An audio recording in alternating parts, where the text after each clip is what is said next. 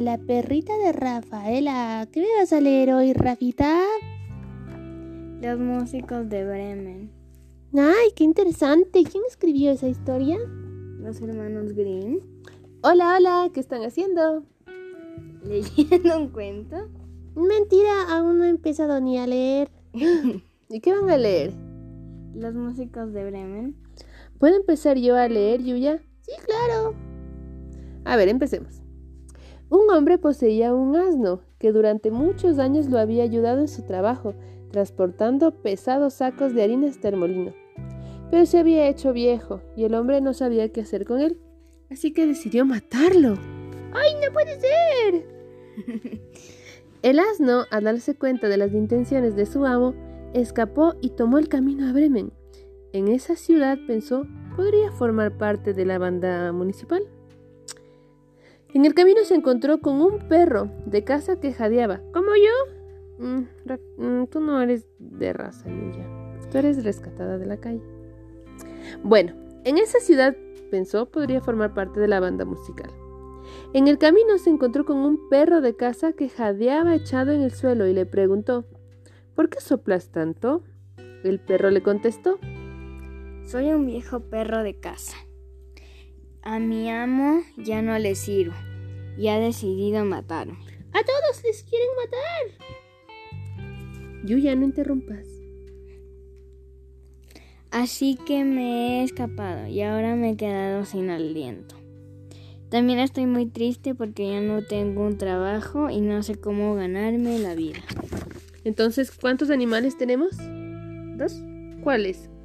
El asno y el burro.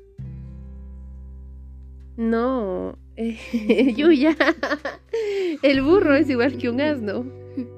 Ah, entonces no me acuerdo. ¿Tú te acuerdas, Rafa? El perro. Muy bien.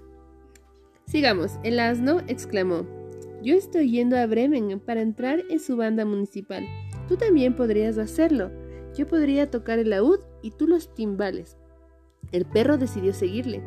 Mientras estaban caminando, se encontraron con un gato melancólico y desconsolado, y le preguntaron, ¿qué te ocurre?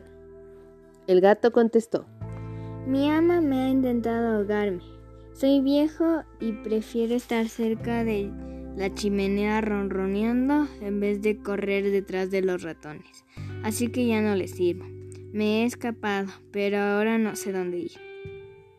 El asno contestó, Eres un gato, sabes maullar y montar serenatas. Vente con nosotros a Bremen para cantar en la banda municipal. Pero los gatos maullan horrible, a mí me da miedo. Yuya, por favor, no interrumpas. El gato se alegró de unirse a los dos fugitivos y siguieron el camino hasta que llegaron delante de un cortijo. Sobre el portón había un gallo del gallinero que gritaba a pleno pulmón. El asno exclamó, ¿Por qué gritas de esa manera? El gallo contestó, Mañana es fiesta y vendrán huéspedes. Mi ama le ha dicho a la cocinera que esta noche tendrá que cocinar. ¡Qué rico! Yuya, no es bueno comer animales. Así que yo grito con todas mis fuerzas. En, lo- en lugar de gritar, en lugar de gritar, vente con nosotros. Tú tienes una bonita voz y podrías entrar en la banda municipal de Bremen. Le contestó el asno. El gallo se puso muy contento y se fue con sus amigos nuevos. Ya se había hecho de noche y los cuatro amigos necesitaban encontrar un refugio. El asno y el perro se tumbaron debajo de un gran árbol. El gato se subió a las ramas más bajas y el gallo, en cambio, ascendió hasta la cima. Desde allá arriba se dio cuenta de que a lo lejos se veía una casa donde resplandecía una pequeña luz. Avisó a sus compañeros y decidieron encaminarse en aquella dirección. Llegados a la casa, el asno se acercó a la ventana. El gallo le preguntó ¿Qué ves? Veo una mesa preparada con muchos manjares y unos bandidos que comen y se divierten, contestó el asno. Los animales decidieron organizar un plan para echar a los delincuentes. El asno se apoyó en la ventana con las patas delanteras, de manera que el perro pudiera saltar sobre su lomo y el gato subirse encima del perro. El gallo voló hasta la cabeza del gato y dijo, A la de tres empezamos nuestro concierto. Uno, dos, tres. ¿El asno? El asno empezó a rebuznar, el perro a ladrar, el gato a maullar y el gallo a cantar. La ventana se rompió y los animales cayeron dentro de la cocina. Los bandidos creyeron que había entrado un fantasma y se largaron a toda prisa. Los cuatro amigos se sentaron a la mesa y comieron todo lo que quedaba. Luego encontraron una cama para la noche.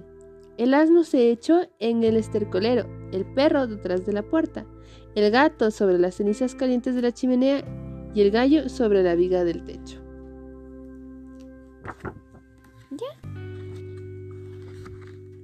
Luego apagaron la luz y se durmieron, saciados y felices. Durante la noche los bandidos vieron de lejos que en la casa ya no había luces encendidas y pensaron que habría vuelto todo a la tranquilidad. Entonces el jefe de los bandidos dijo, No te... no tendríamos que habernos asustado. Y mandó a uno de sus hombres a inspeccionar la casa. Cuando el bribón entró en la cocina, se precipitó a encender una vela, confundiendo los ojos brillantes del gato con ascuas. Acercó una cerilla para encenderlas, pero el gato, aterrorizado, le saltó a la cara resoplando y arañando. El bandido, aterrado, intentó escapar por la puerta de atrás, pero allí era donde estaba tumbado el perro, que le mordió una pierna. Llegado al patio, pasó delante del estercolero y el asno le dio una cos con su pata. Finalmente el gallo, que se había despertado por el estruendo, empezó a cantar desde arriba. Kikirikiki. El bandido, Corrió cuanto pudo y llegó donde estaban los demás. ¡Socorro! En la casa hay una horrible bruja que me ha arañado la cara con sus largas uñas. Y en la puerta hay un hombre que me ha cortado una pierna con un cuchillo. En el patio además hay un monstruo negro que me ha golpeado con un bastón. Y arriba en el techo el juez gritaba, tráiganme a ese bribón. Entonces he venido corriendo.